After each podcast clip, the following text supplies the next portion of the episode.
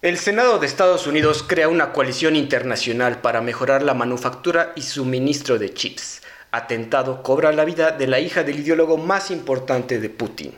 Fiscal de Argentina busca encarcelar a la expresidenta y la primer ministro de Finlandia se va de fiesta. Esto es Perros de Embajada.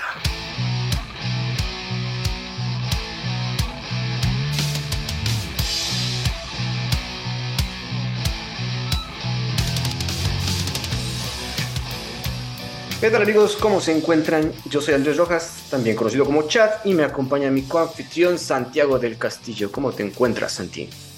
¿Qué onda, Chad? Muy bien, gracias. ¿Tú? Aquí listo para enojarme de nuevo. Aquí ya más tranquilo, ahora sí no está lloviendo como el otro día, está más que nada soleado, entonces hay que aprovechar porque hay ciertas noticias de las que queremos hablar. Si quieren empezamos con nuestros compitas del norte, como siempre tenemos muchas cosas en estos momentos está todo el asunto de Trump, la verdad no vamos a hablar ahorita de Trump tanto porque pues, siempre está ahí si queremos. Si un día que estemos aburridos, lo agarramos, pero vamos a hablar de otras cosas. sí. Y es que... Siempre hay que hablar de él. Fíjense que en el Senado, el Senado en Estados Unidos aprueba un aumento de 280 mil millones de dólares.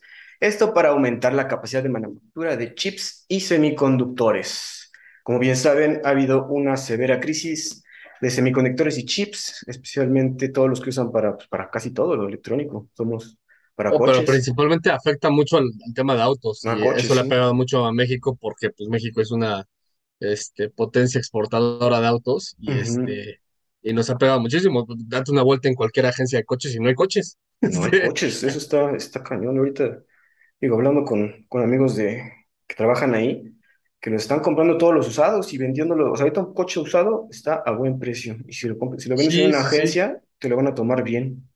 Así es. De hecho, este, si quieres comprar un coche de nuevo modelo, tienen lista de espera de seis meses, tres meses, cosas así medio raras. Ajá. Este, que pues ya te, hace pensar, ¿no? Pides un crédito para comprar un coche que te van a entregar dentro de seis meses cuando ya no vale lo mismo, este, no sabes si se evaluó, si se avaló, este, ya, ya, ya no es tan buena inversión comprar un coche. Muchos veganos nos ganaron. pues no los veganos, digo, el problema principal, como sabemos, es la pandemia y las cadenas de suministro que se vieron afectadas por tanto la pandemia como por la guerra en Ucrania, ¿no? Y aparte. Y obviamente también todo el conflicto de intereses políticos chino, sino-rusos, ah, eh, estadounidenses y la batalla de poder que hay entre esos tres países afecta directamente, ¿no? Sí, exacto. Y bueno, Estados Unidos obviamente vio que los chinos estaban poniéndose muy perros con esto de los chips.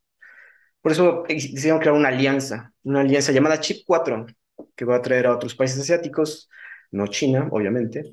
Entran Corea, Japón y... Ay, caray, ¿sí fue? Corea del Sur, Japón.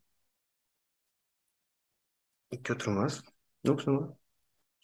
Mm, este, Estados Unidos. Ya, bueno, Estados Unidos, obviamente. Ahí, ahí está, ahí está la, el entredicho, digo, nosotros nos dedicamos más a política internacional, pero hace unos meses recordarás que hubo toda una discusión acerca del litio aquí en México, ¿no? Ah, claro. Este, el litio ya era de los mexicanos, no había por qué legislar al respecto de eso y, nuestro queridísimo eh, presidente se le ocurrió legislar al, al, respecto, pero el litio es un componente importante para el tema de los, de los chips y todo este show, entonces si, si es bien manejado, podría ser un punto clave para como una, una clave de negociación ahí con los, con los estadounidenses para un tema de política de importación y exportación.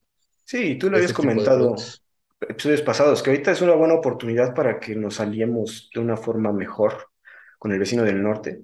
Claro. Y poder mejorar estas cadenas de suministro que se ven afectadas y aumentan precios, ¿no?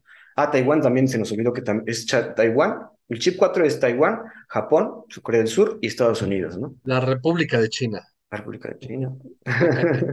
ya hablamos de ello. Especialmente Japón, para el subsidio de materiales, como menciona Santielito. Corea del Sur y Taiwán, pues para la manufactura 100%, ¿no? Y sí, como, bueno, esto es importante para Estados Unidos porque sí, incluso su industria armamentista también se ve severamente afectada por esta falta de chips y semiconductores.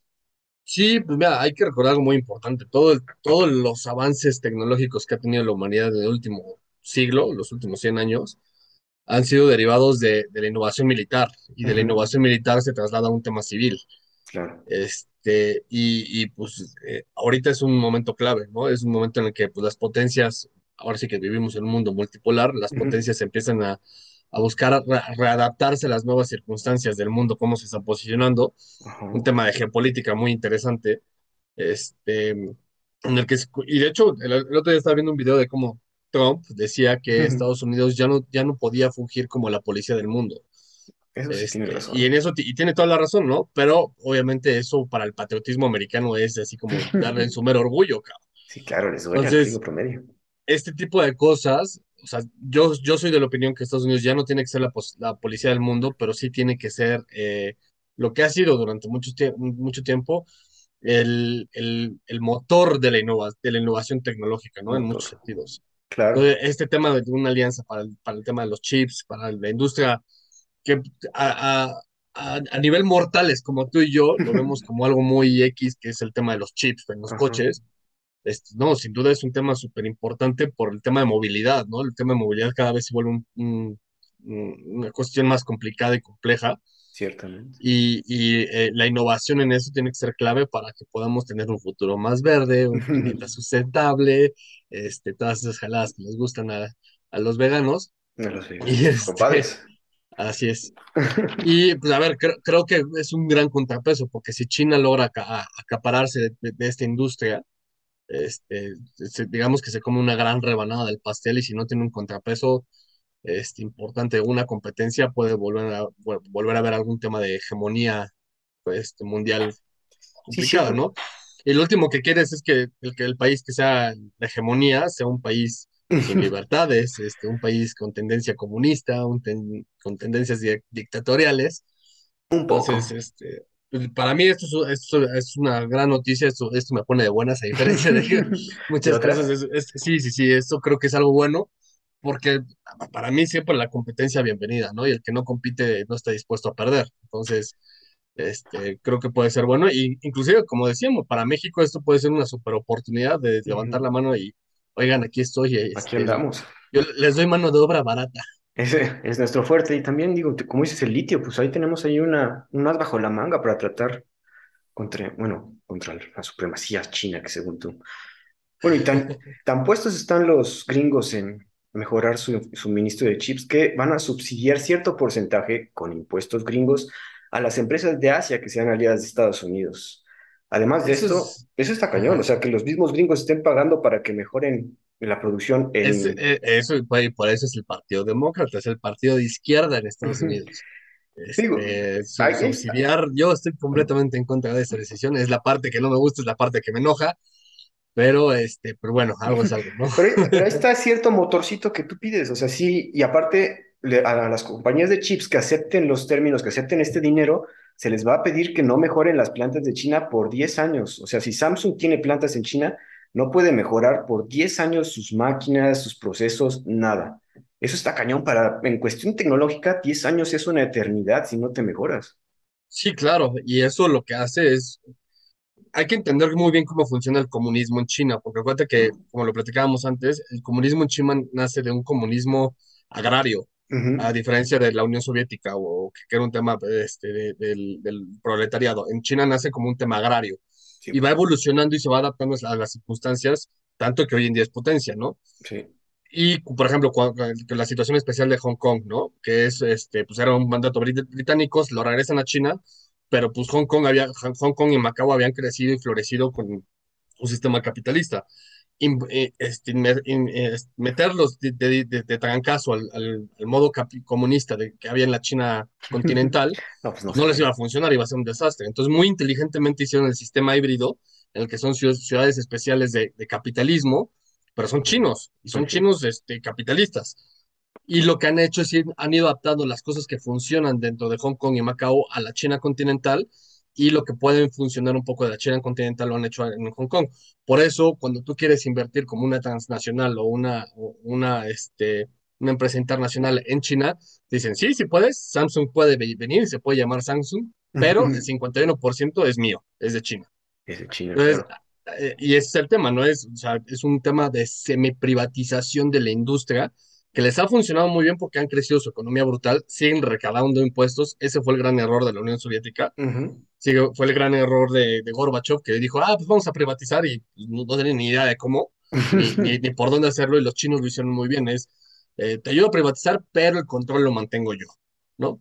Claro. Y, es, y ese es el tema, ¿no? Aquí Samsung es, pues tú estás adentro para cuate, que, que aquí en China el 51% es mío, mi rey. Entonces, este, relaja tus cosas, no puedes eh, innovar por 10 años y lo que va a lo que yo creo que lo que quieren orillar, acuérdate que, digo, tú, has estado en China, pero acuérdate que para los chinos el robo de información no es robo, no es robo. No, es agarrar la, la, propiedad intelectual no existe. Entonces, yo me acuerdo mucho que me, me platican que cuando venían a la planta de Volkswagen en Puebla, los escaneaban y les, les quitaban los, los, USBs y todo, porque para ellos era súper normal, tradicional, meter el USB y volarse la información, ¿no? Sí, ¿no? Para ellos el tema de Samsung, por ejemplo, o no, no innovar dentro de 10 años es, te consumo la tecnología, me, adapto a ella, si te quieres ir, vete, este, y, y pon tu planta en Tailandia o donde tú la quieras poner, pero yo ya voy a tener aquí Samsung, pero con Z. No, bueno, pero, pero el, el, el, que no pueden hacer, trabajar, bueno, mejorar la tecnología por 10 años está en el contrato con Estados Unidos, en la alianza. Sí, sí, por eso. O sea, es, es, es, que ese es el tema. Ah, ok, ya te eh, eh, el, tema de falta de, innova, de, innovación, lo que quiere hacer, desde mi, desde mi, muy humilde punto de vista, es empujar a que salgan. Claro, sí. Para paralizar una industria que debería de estar, que debería seguirse innovando y hacerle una competencia a China, que es lo que está haciendo, que se está volando las imágenes de, no sé, por ejemplo, las marcas de autos chinos, ¿no? El Jack, el, este, ¿cómo se llama la otra?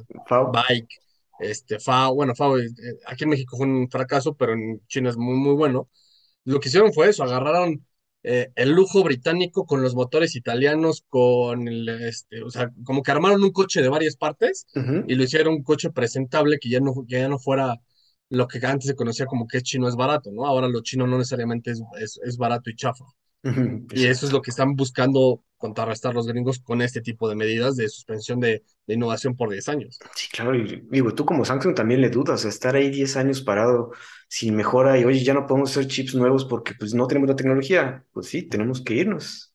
Por otro lado, también China obviamente no ve con buenos ojos este nuevo tratado.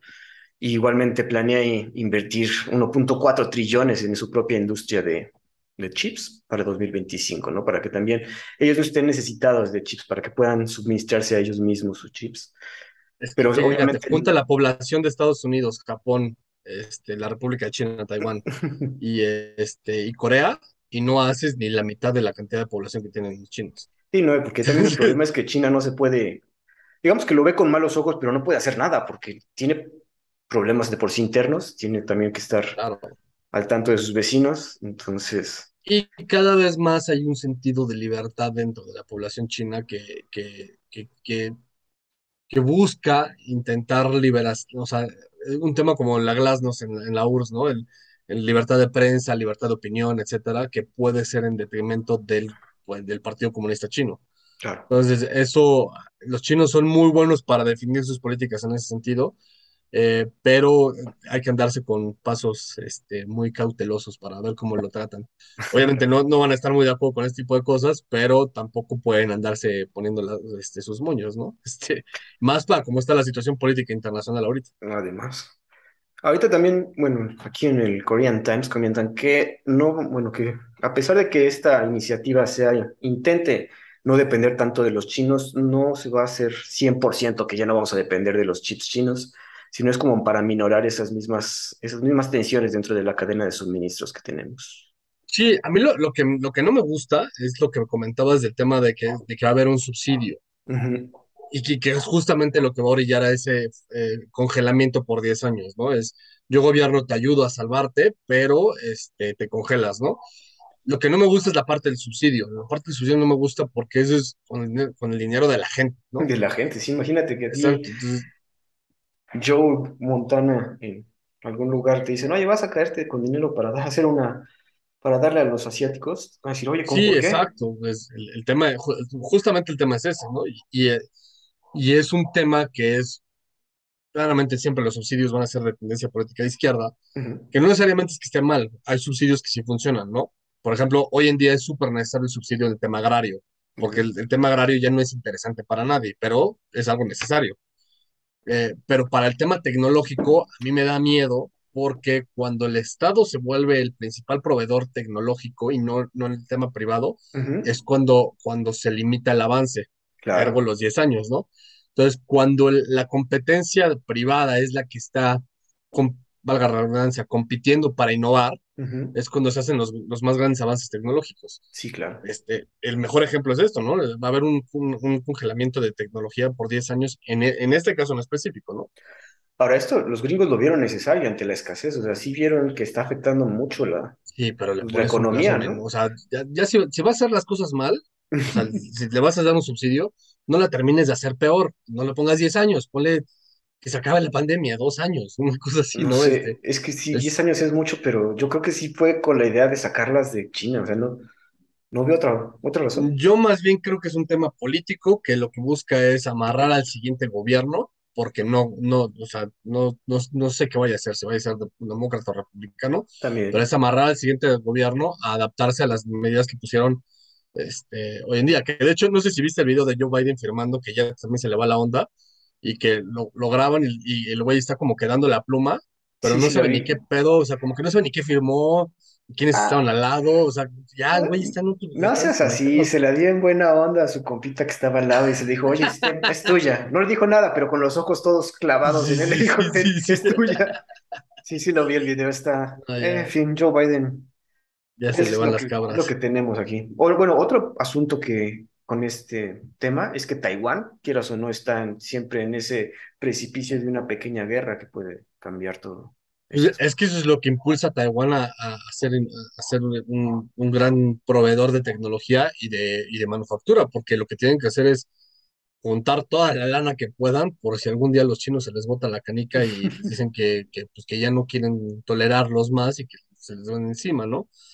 No, a ver, sin duda Estados Unidos los intentaría proteger, no sé qué tanto en un conflicto abierto, este, tal vez en un tema más, un tema estilo Cold War, eh, Guerra Fría, pero sí, no, no los dejarían solos. Pero Taiwán no se puede fiar de eso, de que, ay, sí, los gringos me protegen, ¿no? Es todo que bueno, arma cuanta lana tengas. Este. Esto lo ve también como un avance de, ah, por lo menos los gringos tienen que voltear para acá, ¿no? O sea, cualquier cosa, o sea, la tensión está dura ahí, hay que aceptarlo. Este Taiwán está buscando armar más puentes para mantenerse ante una potencial invasión china. Einstein decía que la, próxima guerra mundial iba a ser por agua y se iba a pelear con palos. Yo creo que en su infinita sabiduría no estaba tan equivocado. La próxima guerra no va a ser por agua, va a ser en el agua y va a ser en el Pacífico y, va a ser entre las potencias Estados Unidos, China, Japón, todos. Ahora es que un, sistema capitalista, entre comillas, contra un sistema comunista, entre comillas, y se va a pelear con palos porque va a ser un tema de, pedradas, no va a ser un conflicto de, este, armado directo, ¿no? Es mi opinión. Pero sí va a ser un tema de sanciones y de te doy un palazo por la espalda, yo te doy otro por la otra espalda y así, o sea, entonces la analogía de Einstein no creo que esté tan, tan lejos. yo esa analogía lo veía como si hubiera una otra guerra mundial sería nuclear y ya después. Que ahorita, ahí tenía una duda, Santi, tú que eres sabio, ¿qué tan posible ves una guerra nuclear ya que estamos por acá? Ah, la gente, yo creo que todo el mundo, excepto algunos locos, dígase Trump, le tienen miedo al botón, güey. Y afortunadamente, si Trump quería picar el botón, necesitaba otros tres güeyes que también le picaran al mismo tiempo para la aprobación del, lanzamiento nuclear.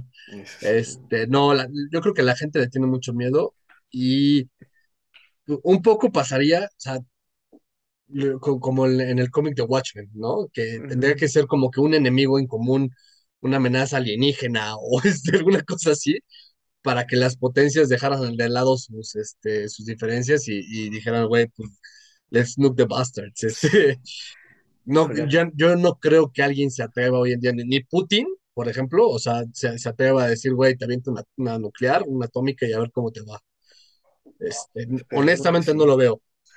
Creo también que ya hay nuevo tipo de armas que ya no son tan catastróficas como las nucleares, ¿no?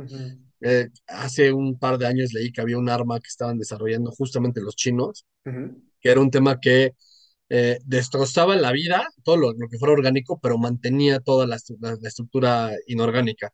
Ah, Entonces te caía la bomba, se moría toda la población, pero los edificios así se quedaban así normales, así como si fuera un blip de Marvel.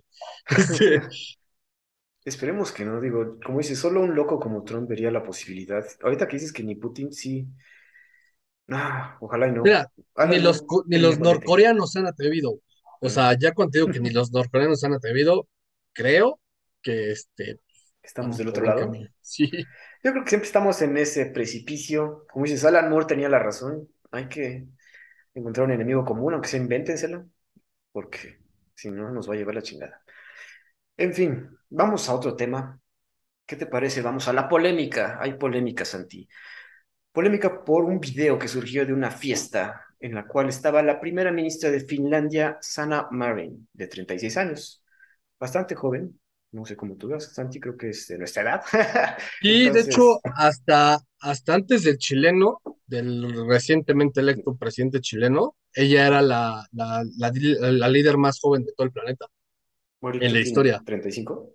Boric tiene, no, sí, 35 tiene mi edad. Uno, uno menos. Este, y, y ella antes de Boric era la, la líder mundial más joven de la historia de la humanidad y además era mujer, pero es, Exacto, es mujer. es mujer. Pues bueno, en este video aparece bailando con diferentes personalidades de Finlandia, ¿no? Obviamente, pues al ser un video, digo, se ve como que todo el mundo está disfrutando, no se ve que haya, haya- es como que empiezan los rumores de que se está drogada la niña, pero que no, tomó ella, demasiado, ella que... siempre ha estado en, en ese entorno de polémica un poco, este, yo creo que acorde a su juventud, Ujú. porque le ha gustado mucho, o sea, se la ha visto en conciertos, este, se la ha visto en fiestas festivales, así, ¿no? Festivales y así, lo cual es completamente válido cuando eres un ser humano mortal como tú o yo, como yo, pero cuando eres un líder de un, de un país, es mi perspectiva, no puedes permitirte esos lujos, por más que todo el mundo wow quiera decir que sí, que está bien, que la jalada, pues Ujú. güey, o, o estás escuchando música o estás resolviendo los problemas de tu país, cabrón, la neta, o sea, no, no creo que sea la, la postura correcta de decir, güey, pues, no, me voy a entregar, o sea, si tu destino es entregarte a la política de tu país es porque tienes un profundo amor a tu país por mejorar las cosas y tienes que entregarte de tu cuerpo y alma. No es como que, ay, sí, este, Oye, pero sí ahorita no porque voy a un concierto, ¿no? Es- ¿no? no, güey, no, es que, o sea, a ver, o sea, lo- lo- los desastres naturales y los desastres sociales y civiles no, no descansan para que tú te vayas de concierto, güey. O sea, no es, permíteme tantito, voy a un concierto y ahorita regreso, ¿no? Este, y mientras tanto hay gente muriéndose. Pues no, güey, Digo, creo que la gestión de la señorita ha estado bien, digo, leyendo aquí las notas. Sin embargo, obviamente la oposición cuando vio el video se escandalizó aquí como Santi. Y los partidos de oposición, obviamente, solicitaron una prueba antidoping, porque ¿qué está pasando en ese video? Yo veo ahí como que están Eso se me hace hablando. politiquería. Eso sí es politiquería. Pedirle una prueba antidoping es politiquería y es agarrarse de un pseudo escándalo mediático que es más eh, este, válido para que vaya a TV y novelas que para un tema político. Pero obviamente la oposición de Finlandia lo que quiere es este, monetizar este escándalo y por eso pide las pruebas antidoping, nada más. Eso es una reverenda jalada. La Ahora, verdad, sí. por el otro lado de la moneda es que dicen, ay, es que si, si hubiera sido hombre nadie hubiera dicho nada, que patrañas. Boris Johnson hace menos de un año hizo lo mismo y lo mismo le explotó la prensa en contra, güey, y se lo comieron vivo porque el güey se fue de fiesta y la jalada, y no es porque fuera mujer, hombre o, o Bueno, cisgénero, güey. Es la, es la misma noción, o sea, es, eres el líder de una nación europea, este, no tienes, no tienes este, esa libertad de salirte de fiesta, echar desmadre, güey. Tú, de- tú- eh, fue- es una elección propia, tú elegiste este, ser servidor público y buscar ser el líder de una nación, güey. No te puedes dar los lujos de ir a escuchar música, bueno, o sea, ahí divertirte con tus amigos, no, güey. tu compadre Boris fue porque hizo las fiestas cuando estaba el lockdown de todo, cuando todos estábamos metidos acá y no... Pero no, el tema que le pegaban a él, además de que era durante el tiempo de COVID, era porque el güey estaba de fiesta. Le, le O sea, más eh, fiestas. olvídate del tema de la pandemia. Pues sí, le gustan las fiestas, pues sí. a ver, ni Peña Nieto se ha, se ha expuesto a tanto, güey. O sea, No, pero sí ves a no, con cara de man, que, de que le gusta hacer el bufón y echarse unos tragos, supuesto, unos pints. Yo aquí, lo- bueno, quizás tú sí lo ves como un problema así. Si hubiera sido, hay que ver si Boric se pone a echar a hacer un festival ahí en, en bueno, no sé cuál sería la reacción. Yo creo que sería igual, como dices. No es tanto que haya sido mujer, no es tanto que haya sido. El video sí se ve como que todos están disfrutando. Como dices, la oposición pidió pruebas antidoping, la mujer las pasó sin problema. entonces no debería haber problema. Igual obtuvo una gran, este, surge, una, surge en redes sociales el hashtag Solidarity with Sana, donde mujeres se graban bailando en solidaridad con la, con la primer ministra de Finlandia y está bien porque también quizás sí lo vieron como un problema sexista. sí, eso es lo que a mí me molesta, que lo ven como un tema de género y, es completamente, es el otro lado de la moneda. Si, si la, la oposición quiere monetizar en esto y pedir que le hagan pruebas antidoping, pues todo el movimiento woke y las feministas y todas estas jaladas lo que quieren es también monetizar sobre esto para decir, ah, es mujer, entonces por eso la persigues. Patañas, no. La vieja no se puede ir a empedar, porque es nomás por sus huevos, y los otros güeyes no le pueden pedir que este, pruebas antidoping, güey. Ya, tan, tan, fin del asunto. O sea, no, no hay que polemizar de más una pendejada, güey. O sea, la vieja la cagó y ella hasta lo reconoce. Ella misma dijo, sí, debo tener más cuidado con este tipo de cosas y así. Pues sí, ya, tan, tan, ya. Ahí se acaba la polémica, güey. Sí, lo entiende, la verdad. Por lo menos eso, sí, espero que haya servido como lección. No sé cuánto tiempo lleva en su término, pero... Creo que lleva, este va a ser su tercer o cuarto año, güey. Ah, caray, pues y no lo ha hecho mal, a ver, no lo ha hecho mal, pero también, ¿qué tan mal lo puedes hacer cuando, cuando eres el líder de Finlandia? Bueno, ahorita, ahorita sí estaba comentando que sí se ha puesto al tiro con el asunto de Rusia y de hecho está ahorita pues, va a entrar a la OTAN. Ella está viendo que sí se lleven a cabo estos, bueno, estos protocolos. El tema es ese, Finlandia, Finlandia siempre había sido neutral en términos de la OTAN y de hecho creo que también en términos de, la Unión Europea. Este, ese sí es un tema a discusión política de, de, Finlandia, que los, en todo episodio lo podemos discutir, de por qué Finlandia no, no, no, había querido entrar a la OTAN y a la Unión Europea, por temas económicos y políticos, etc. Hoy en día, pues obviamente cuando, cuando ves al oso ruso que se te viene encima, dices, güey, ayúdame quien pueda, cabrón, este, eso es, ¿no? O sea, sálvame. Entonces, en general, la gente en Finlandia dice, pues sí, o sea, no nos queda de otra, pero no están muy contentos al respecto. No están muy contentos, pero está así como que, güey, no nos queda de otra. O lo hacemos, o, o, así. Y a lo que voy es, chat, o sea, tú harías lo mismo, güey. Si te viene el oso ruso y tú eres el líder de Finlandia, dices, güey, o sea, ¿qué OTAN, ¿qué necesitas de mí, güey? Este, a ven y ayúdame, ¿no? Entonces, también, no, no me acuerdo cuánto es la población de Finlandia, deben ser como, a lo mucho deben ser como 5 millones de habitantes, ¿no? Sí. Este, pero el, el, tema es, es un país que es con un súper alto índice. con millones. Ah, ¿qué tal? Este, con un muy alto nivel de vida este, curiosamente, los escandinavos se burlan mucho de los finlandeses porque dicen que todo el tiempo están enojados, pero, generalmente salen los índices de vida muy, muy, muy, altos. este, y, a ver, son, son muy específicos. Ellos, ellos y los estonios, que son primos en términos étnicos, este, son, tienen, un tema de avance tecnológico brutal. El, el Internet más rápido del mundo está en Estonia y pues bueno, este, eh, todo, todo el tema en Finlandia también ha sido un, tema de, avance tecnológico en términos de telecomunicaciones muy importante. Entonces es, es, muy interesante ver esa parte, pero también pues, por cuestiones políticas ajenas a ellos se ven orillados a tomar decisiones que no, no necesariamente les gustan o están completamente de acuerdo. Como dices, no, todo, no todos están de acuerdo, pero por lo menos se están aceptando y apoyando a Sana Marin en ese asunto frente al oso ruso. Hablando de Rusia, Santinos, vamos a pasar a la siguiente nota, y es un poco, bueno, no polémica, sino triste también, y es que hubo un atentado. Muere Daria Dugina en un atentado con coche bomba en Moscú. Dugina es la hija del principal ideólogo filósofo de Putin, Alexander Dugin. Pues más allá que filósofo es como su, este, este, este, es un tema así, sí, luego delicadón. Mm, este, Alexander Dugin es más bien como el, el, máster, el, el, ¿cómo, se dice? Como el mentor de Putin, ¿no? Este, hay que, hay que acordarnos que en 1991, cuando se cae la Unión Soviética, antes de que se cayera, hubo un golpe de Estado en, en la Unión Soviética contra Gorbachev de parte de la línea de los comunistas de línea dura del partido. Eh, Putin, muy hábilmente en ese momento era creo que estaba en la Secretaría de Economía de San Petersburgo, o sea, una, como que una secretaría local de un municipio de la segunda capital de Rusia. Y él se dio cuenta de que pues, el golpe de Estado no iba a funcionar y él se puso del lado de los federalistas, por decirlo así, ¿no? Del lado de, Boris Yeltsin. Okay. Él se dio cuenta de que Yeltsin estaba amasando un poder brutal y que era la, pues, la vía exitosa a seguir y se salió con, con Yeltsin, poco a poco fue creciendo dentro del círculo cercano de Yeltsin, hasta que llegó un punto en el que pues, el que realmente manejaba el país era él y, no, y Yeltsin estaba pues, metido en una botella de vodka, ¿no? Clásico. Así es, sí, sí, sí, pero él, este, pues, este, este Dugan, Dugin, es, es de los que forma políticamente hablando en términos de gobierno y, y, teoría política a Putin. Entonces, eh, él, él, es, además tiene un, un, un, vínculo muy, muy estrecho con el ejército ruso actualmente, y eso lo vuelve un super aliado para Putin, más hoy en día que está metido, que Rusia está metida en un tema con, con Ucrania, ¿no?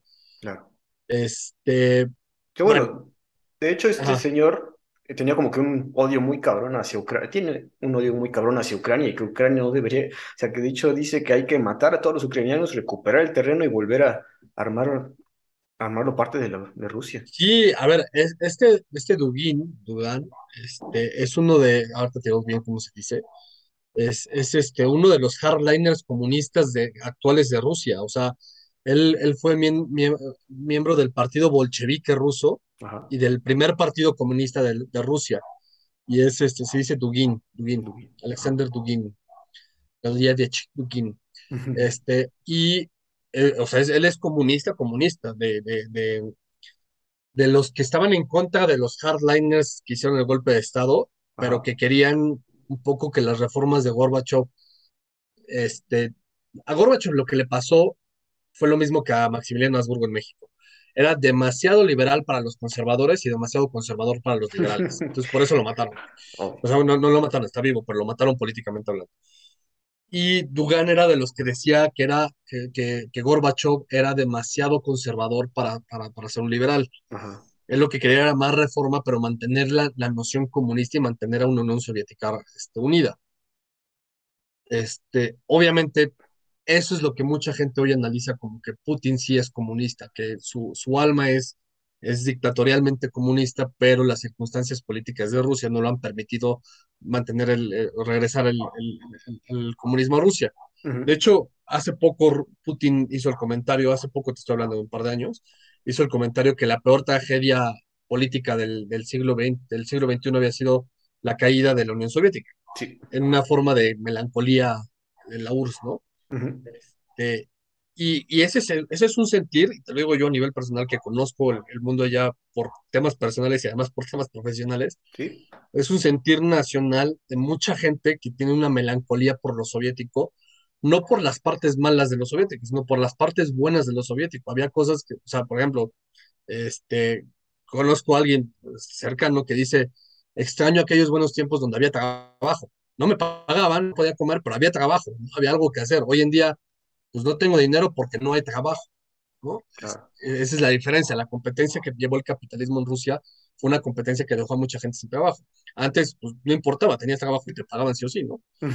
claro. Este, y entonces el atentado contra este güey, que le, la idea del atentado, en el que se muere su hija, era ir sobre de él. Al que querían matar era él. Terminan matando a la hija porque se cambiaron de coche y cambiaron de estrategia, no es un tema de seguridad. Claro. Pero al que, al que querían matar era él. Sí, también. Y eso lo único. Lo último que leyeron es que querían matar a los dos. Digo, ahorita, porque dices, como dices, se fue el señor en otro coche. Y de hecho estaba ahí cuando explotó, ¿no?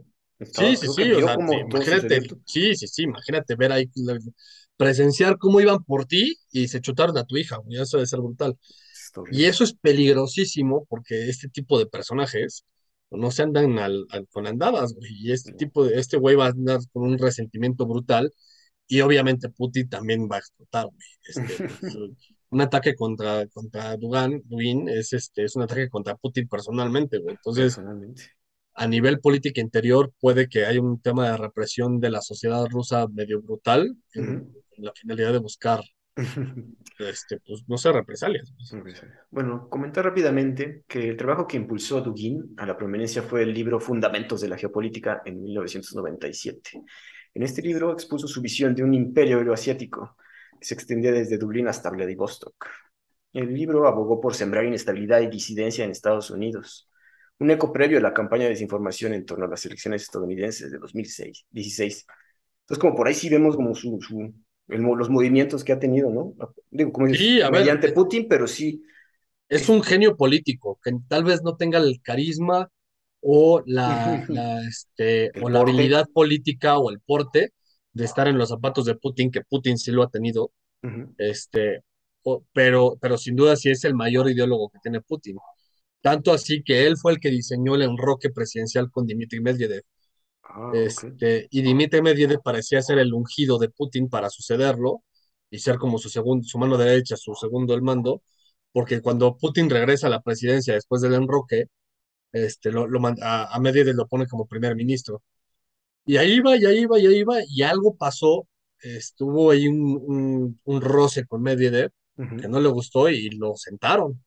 Y Medvedev ya sigue siendo parte del partido Rusia Unida, este, sigue siendo funcionario, pero ya no es tan cercano, ya no tiene tanto poder como lo llegó a tener. Y hoy en día yo creo que bien sería el, número dos atrás de Putin, si no es que tal vez algún otro hardliner de, Rusia Unida, pero, pero sí es uno de los personajes principales de, de, la política rusa. Qué bueno. Bueno, no, qué bueno, qué, qué miedo. Bueno, recientemente Ucrania se deslindó del ataque porque mucho se rumoraba que había sido un ataque por parte de Ucrania, un ataque, bueno, un asesinato por parte de Ucrania. Sin embargo, Ucrania sí mandó un comunicado de que nosotros no fuimos, la verdad. pero pues, además Putin sí dijo que sí habían sido ellos. ah, obviamente, pero pues, digo, el problema ahí es que el ataque ya se lo atribuyó a alguien, alguien, un grupo que se llama National Republican Army, que es un grupo antiputinista, que por lo que tengo entendido es un grupo pequeño, no más de 3.000 ojetes, pero que pues aquí, si, o sea, que ya hayan hecho un asesinato de este calibre, pues habla mucho. Y el hecho de que Putin esté diciendo que sea Ucrania es para no mostrar que tiene problemas adentro, ¿no? Que, no, que, no hay, que no hay desestabilidad en mi territorio. No, y que todo el este mundo está de acuerdo con él y que todo el mundo lo quiere y así. A ver, e, este tipo de atentados a mí me recuerda muchísimo al, tema del Reino Unido con la AIRA, la Irish Republican Army, cuando mataron al conde, conde o duque Mountbatten, que era, además era creo que primo del, del, del esposo de la reina, o tío, o una jalada así. Este, pues, es un grupo ahí de desubicados que, este, ya ni siquiera tenían el poder, o sea, el poderío que habían tenido en, los 60, el AIRA, en los 60 había sido brutal y todos los irlandeses se, identificaban con ellos, pero en los 80s, 90s ya no eran, o sea, ya no era importante, ya no era tan relevante, ya eran un grupo ahí de disidentes medio raros. Y logran hacer un, atentado brutal, este, que se terminan, terminan matando hasta niños, una cosa así. Este, pero pues, eso termina en el declive de ese, propio, de ese propio grupo. O sea, el atentado, en lugar de, de abogar por enaltecer la, la, la, noción anti, anti-británica en ese momento, lo que hizo fue enaltecer el sentimiento anti-Irish Republican Army de, este, de, los momentos que hoy en día el aire ya prácticamente es inexistente. Yo no sé qué tanto esto vaya a pasar aquí en Rusia. Eh, sí creo que la, la mayoría de la población sí apoya a Putin, pero también hay, un sentimiento medio sesgado sobre, sobre la guerra de, Ucrania que dice, güey, este, no está tan chido, ¿no? No está tan chido esto.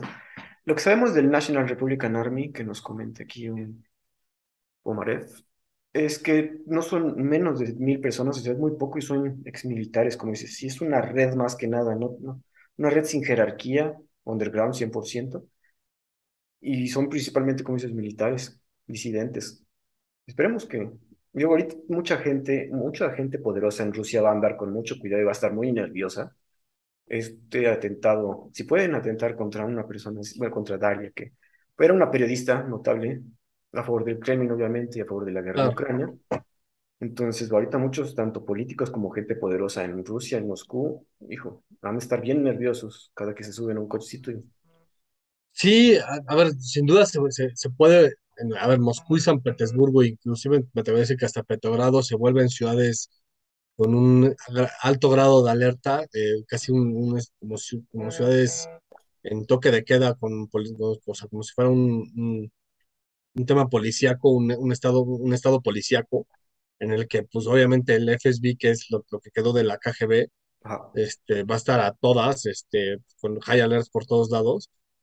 Este, y, y, a ver, no, no va a estar sencillo, ¿no? Y sobre todo también, si ya por sí ya tenías el, programa ucraniano con temas así de disidentes, que además, no me acuerdo, pero creo que desde los 90s, 80s no pasaba algo así en Rusia, ni siquiera en la Unión Soviética. de un atentado contra un alto político así de grande no había pasado. Ni siquiera cuando con la guerra con los chechenos, ¿eh? Este, los chechenos no habían logrado hacer nada de, este tipo de cosas. Mm, es que esto te da a entender que sí es muy cerca del centro político de Rusia. Sí, sí, sí. Reporta la FSB que ya, ya, encontraron a la, a la asesina. El, es una, una sospechosa ucraniana, Natalia Bok, que nació en 1979 y que planeó todo junto con su hija, Sofía Shaban, que tiene 12 años. Sí, sí, sí. es lo que dicen aquí. Digo, hay que, hay que guardar las apariencias, hay que decir que fueron los ucranianos para no mostrar debilidad. Por supuesto, esto lo van a usar como bandera. Putin y, y, Dugin lo van a usar como bandera de en contra de Ucrania, güey. sin importar quién haya sido, ¿eh? Pudieron haber sido los chechenos. Y a ver, ¿a quién le importa Chechenia?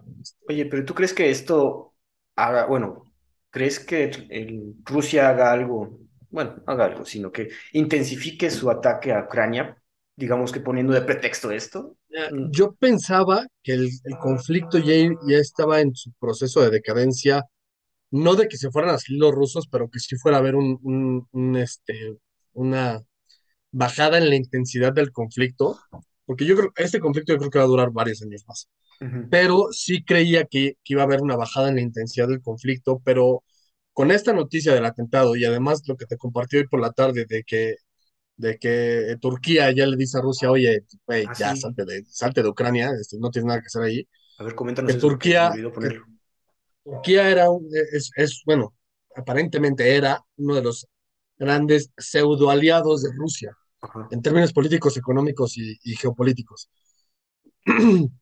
Y eh, generalmente Turquía siempre apoyaba a Rusia, principalmente por el tema de, de los armenios, este, que Rusia pues, le ha puesto una madrina brutal a los armenios. y hay una parte en, Turquía que es este, que hoy en día la reclama Armenia, que es un poco inconveniente para los turcos. entonces, eh, Turquía siempre había sido como un, un, aliado, no de, no de en papel, pero sí como de facto de, de Rusia. Y el día de hoy salió el presidente de Turquía a decir, Rusia, este, solicitamos atentamente que apeles a la humanidad en ti para que salgas de Ucrania y, que le regreses primero a los ucranianos. Oye, eso es un blow. Sí, sí, sí. A Erdogan a decir así de, oye, porfis, señor Don Putin, ¿qué le parece a usted? O sea, un güey salvaje como Tayyip Erdogan pidiendo así que se salgan de manera humilde. Sí, sí, sí, no, es, es, es... Y eso yo creo que lo único que está logrando estos dos eventos conjuntos lo que está logrando es que sí se intensifique nuevamente el, tema. Y yo creo que en una de esas hasta terminan este, chutándose al presidente de Ucrania, que siempre se me va el nombre. Zelensky. Este, Zelensky, el, cómico este. El Chumel Torres ucraniano. Volodymyr Zelensky. sí, sí, sí. Este, el payasito de Ucrania. justo ahorita antes de entrar al programa, estaba viendo un reportaje, bueno, varias, varias fotos de el New York Times, donde ya están regresando los ucranianos a su casa a ver qué hay. Entonces, como dices, esperamos esta, incluso los mismos ucranianos estaban esperando esta, esta baja de intensidad en la guerra, y pues ya estaban regresando y con esto que está sucediendo, qué problema. Sí, a ver, yo creo que, te digo, parecía ser que iba a la baja, que ya va a haber un, lo que le llamo Pax Porfiriana, que es este periodo de paz que no es paz, pero pues como que la intensidad es baja. Pero pues este tipo de situaciones lo, lo, lo, explotan, ¿no? Y ese tipo de paz porfiriana lo podías ver en que la gente empezaba medio a regresar. este, se armaron líneas de ayuda, este, gente un poco ahí de voluntariado, de alimentos, todo el show. Pero ese tipo de situaciones pueden complicar bastante el conflicto. Híjole, esperemos que no. Digo, en paz descanse la señorita Daria Dugin. Ah, en fin, esperemos que todo mejore en ese lado del mundo, como siempre, de parte del podcast. Vámonos a otro lado del, mundo, Santi, ¿qué te parece si nos vamos al sur, a Sudamérica específicamente? Y es que la Fiscalía Federal de Argentina busca encarcelar por nada más y nada menos que 12 años a la vicepresidenta Cristina Fernández de Kirchner, quien también es la expresidenta de Argentina. Ya tiene ahorita la señora 69 años y la Fiscalía Federal dice que tiene que ir a la cárcel por corrupción. ¿Cómo ves, ti? Por fin, algo así. Se, se viene abajo la dinastía Kirchner. ¿Qué ves? Hazme la buena, que ojalá ya se vayan esos cabrones asesinos. el mal. Este, no, a ver, el, el kirchnerismo es el, el, heredero por, por, excelencia del peronismo, que nada bueno le hizo a Argentina.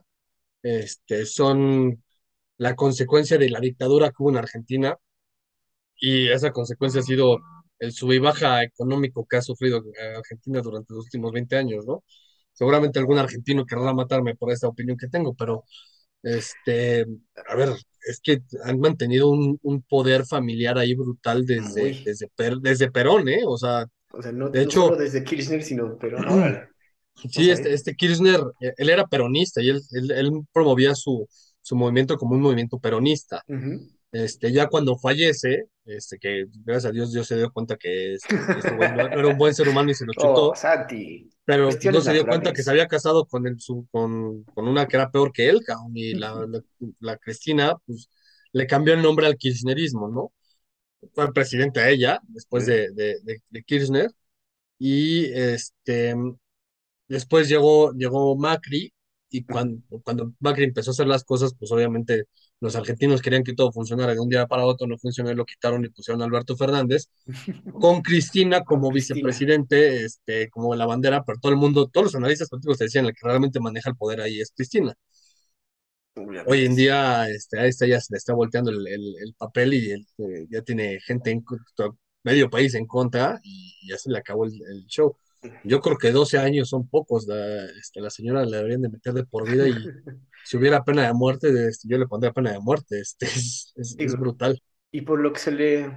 El fiscal Diego Luciani, Luciani aseguró que se trató de la mayor maniobra de corrupción del país. Y es que Kirchner, tanto el señor como la señora, habrían otorgado contratos a obra pública en la región de Santa Cruz de la Patagonia. Y esto además subió durante dos periodos. sí, además, no sé si te acuerdas, todavía durante la campaña, perdón que te interrumpa, pero durante la campaña presidencial, este, de, de, mm, Alberto, encontraron un, creo que era el chofer, no, no, no me acuerdo muy bien de la noticia, pero creo que era el chofer, pero lo encontraron con un maletín con, no sé, 10 millones de dólares, ¿no? y que cuando le preguntaron de que de dónde era, dijo, no sé, a mí me lo dieron. Y que, y que al final todo el tema estaba completamente ligado a Cristina Fernández y era un tema de lavado de dinero brutal el tema es que fue como dos días antes de, las elecciones, una cosa así, entonces como que ya ellos ganaron, entonces ya no podían actuar en contra de ella por un tema de estilo fuero aquí en México. Pero, o sea, de que son corruptos son unos, o sea, estos son el, el, el si está Maduro, un pasito abajo están ellos, ¿eh? O sea, son súper corruptos, es lo peor de la corrupción, o sea. Es, que bueno, aquí también el fiscal tiene que quitar primero el fuero para poder enjuiciar a esta señora, ¿no? Sí, te digo que pues, por eso, cuando ellos ganaron, pues había un tema ahí de medio de fuero, que funciona un poco distinto que, aquí en México, pero ya no podían haber una, así como que una condena tan, explícita sobre, sobre Cristina porque ya era la vicepresidenta. Es que es eso. Entonces, este, esto ya, ya empieza a ser un tema ahí complicado porque además el presidente se, digamos que se cansó del maximato, llamamos de maximato, de, los Kirchner y la quiso hacer un lado y la mejor manera de hacerlo a un lado es sacarle sus trapitos sucios.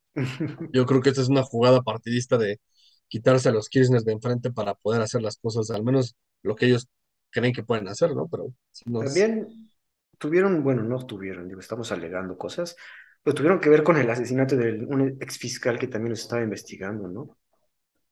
Sí, entonces.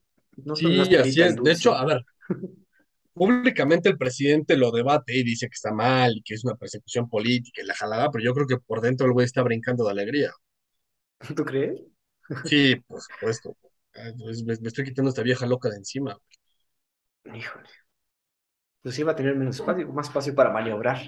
Igualmente, debido a esto, como dice Santi, eh, surgieron protestas tras el anuncio de la fiscalía. Obviamente, la gente se fue a manifestar tanto a favor como en contra.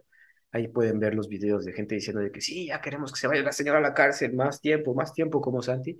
Igualmente tiene a sus, a, pues, a, sus allegados, a su apoyo. Seguidores, claro. Sí, pues te, digo, a los latinoamericanos nos gusta que nos peguen y mientras más corrupta la gente, más los admiramos. no sé, ¿tú crees que sí pince la cárcel? Bueno, también este nuevo fiscal tiene que andar con, con cuidado, ¿no? Porque Yo creo que le va a pasar como a Lula Sí, exacto. Este, es igual que aquí en México, es que tanto le quieres pegar al, al, este, al toro, ¿no? Este, le picas y igual te, y te llevan. Una señora Yo creo que, que en Argentina, sí, aquí en México es la mafia, en, en- en, bueno, los narcos, en, en Argentina es un tema un poco más, llamémoslo decente. Este, pero yo creo que lo que le va a pasar a Cristina va a ser un estilo Lula da Silva, en el que sí, te vas a la cárcel. Este, yo creo que el próximo presidente de Argentina, en las siguientes elecciones, pierden el- los kirchneristas y gana la otra vez la derecha, y la va a mantener ahí cuanto pueda. Pero para la siguiente elección es que a, a Argentina le fascina ser bipolar. O sea, es un periodo y bipolar. un periodo. Un periodo y un periodo. Y entonces en la siguiente elección, después de la derecha, este va a regresar a la izquierda, la va a liberar y va a decir, uy, sí, ya ven cómo son malos los de la derecha, hicieron cosas malas en la cárcel y no sé qué tanta jalada y, y así. Entonces, yo creo que se va a ir a la cárcel, pero lo va- ella lo usa como bandera de víctima, ¿no? Este, y, y va a regresar y va a regresar a la polaca. Que va a usar como, como bandera política, híjoles. ese- También tenía varios lazos con presidentes de izquierda, ¿no? Es que son 100% de izquierda ellos. Estaba con Lula, con Sí, sí, Maduro, sí, con, con son, Cuba, ¿no? También son una, son una izquierda más pasiva que, que Venezuela, por ejemplo, que Maduro o que Cuba Ajá. Pero porque el propio, el propio país no los deja ser más extremistas, ¿no? Este, sin duda, ellos quisieran volverse un Venezuela, sería su ideal, pero el- el- los propios contrapesos de las instituciones que ha habido de los gobiernos de derecha y así no, no los han dejado. Yo creo que lo mismo pasa, por ejemplo, en México, ¿no? El, el PEJA le fascinaría ser un estado, este, la República Democrática de México, este, que siempre, es curioso, siempre que hay la palabra democrática en, en el nombre de un país es que son comunistas y son dictaduras. Siempre. Siempre. La República Popular Democrática de Corea, la República Democrática de Alemania, la República Democrática de Yemen, este, la República. Democrática de China, este, siempre que hay democráticas son dictaduras comunistas. Yo creo que a ellos les fascinaría ser la República Democrática de Argentina, pero, este, pero la- las propias instituciones y, y- y- y los contrapesos argentinos no los han dejado y también por ello mismo limitan un poco sus pretensiones, ¿no? Ahí, ¿dirías que están más divididos que nosotros allá en Argentina? No, no, no, no. Yo creo que es que Argentina es muy complejo. Argentina verdaderamente es muy, muy complejo. Ar- Argentina están igual de divididos, pero en más partes. En México sí está muy claro, o estás con AMLO o estás en contra de AMLO, ¿no? Ajá. Allá que, En allá, Argent- en Argentina hay como que tres vertientes mínimo, ¿no? Es este, o sea, digamos que si lo quieres comparar con partidos políticos, allá sí sigue existiendo el PAN, PRI y Morena. ah, ok, ok. Entonces el. PRI sigue siendo fuerte, el PAN, el PAN sigue siendo fuerte y Morena es la izquierda, ¿no? Este, digamos que ahí el, el PAN y el PRI no están unidos, este, y sí mantienen sus posiciones muy, muy centrales, ¿no? Y a veces gana uno, a veces gana el otro. Allá sí hay un, hay un balance democrático, digamos, lo más justo que acá, ¿no? No asusta. O que en Estados Unidos, en, en Estados Unidos pues tienes realmente dos opciones. Este, Sí, existen como es. ocho partidos, pero la realidad es que son o republicanos o demócratas. Solo hay dos. Así es. Bueno, y el. El fiscal dice que todo el, bueno, que perjudicó al Estado por más de mil millones de dólares. O sea que sí, con toda, durante todos estos años, tanto de Néstor Kirchner como de Cristina y lo que estaban haciendo ahorita, habían desfalcado por cerca de mil millones de, de dólares. Todo esto con una ayuda de el señor de los negocios, Lázaro Báez, que también es conocido ya por eh, ser un constructor.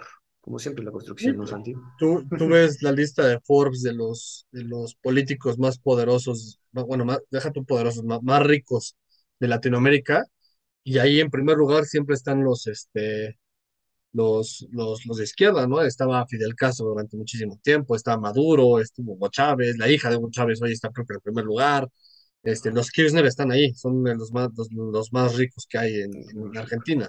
Y es bien, y es bien divertido, ¿no? Es primero los pobres, pero pues, este, después de mí. Una, Este, una noticia que también me acuerdo de los Kirchner, que quizás tú me puedas recordar, que también hubo un atentado muy grande en, en Argentina hace tiempo contra una comunidad judía, que fue de hecho el, el atentado contra los judíos más grandes de afuera de Israel. Y los Kirchner tuvieron, hicieron como tratos para no, no afectar a Irán, que fue el que fue como culpable de este asunto. No sé si tú sabías algo de eso.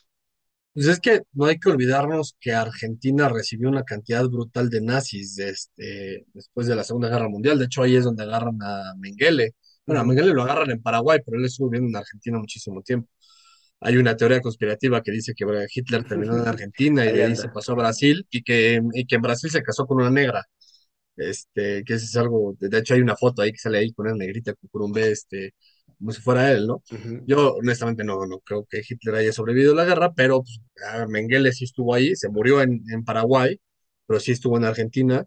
El, al que sí agarraron y lo agarraron en Argentina, el Mossad, se llama Eichmann, este, Adolf Eichmann, lo lo- el Mossad lo agarra en una operación encubierta en Argentina, lo cual generó una tensión política importante entre Israel y Argentina porque el Mossad lo hizo completamente undercover y sin pedirle permiso a nadie sacó una persona de Argentina y con, o sea, ahí todo sucio, Claro. pero sí, sí hay todo un tema ahí de, este, de, de- de antisemitismo importante, ¿no?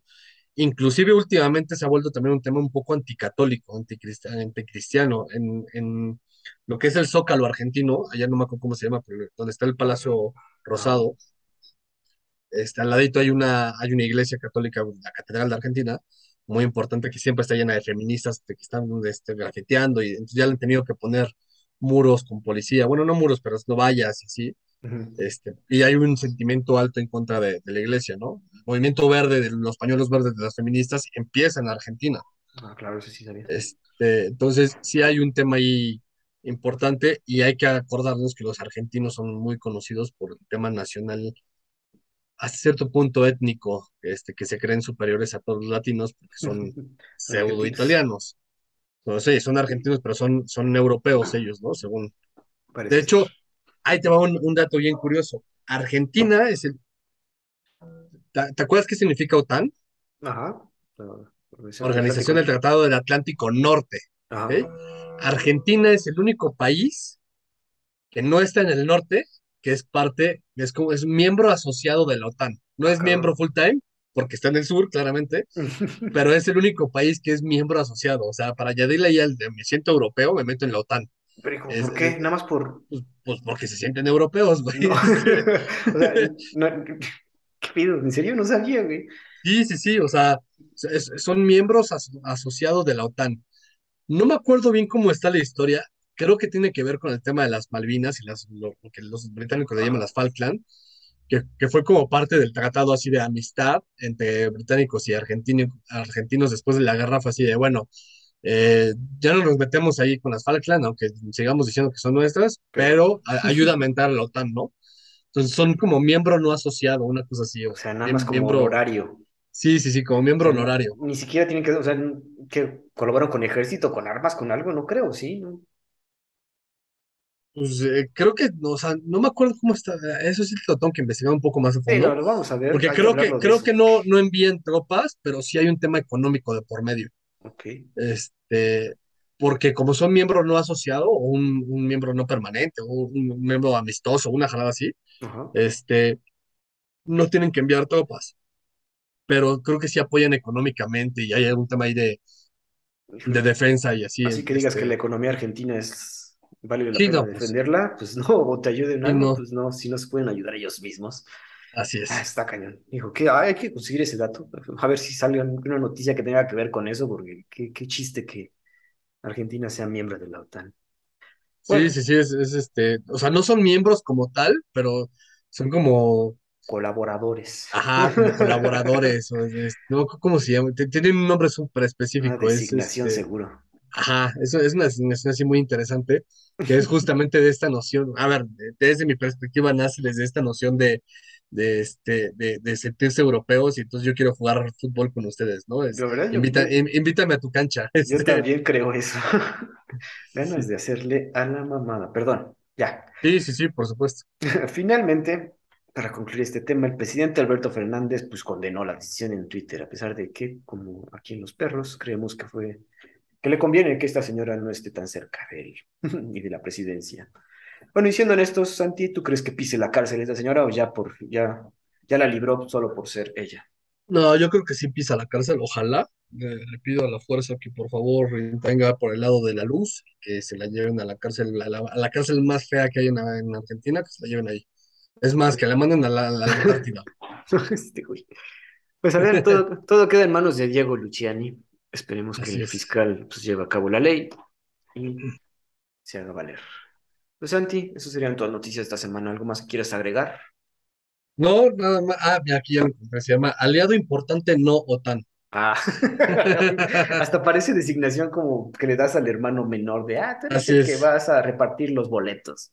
Así es, así es, así es. En fin, Santi, estuvo bueno el programa. Amigos, Muchísimas gracias. Aquí seguimos. pues nos escuchamos vemos la próxima semana. semana. Hasta luego.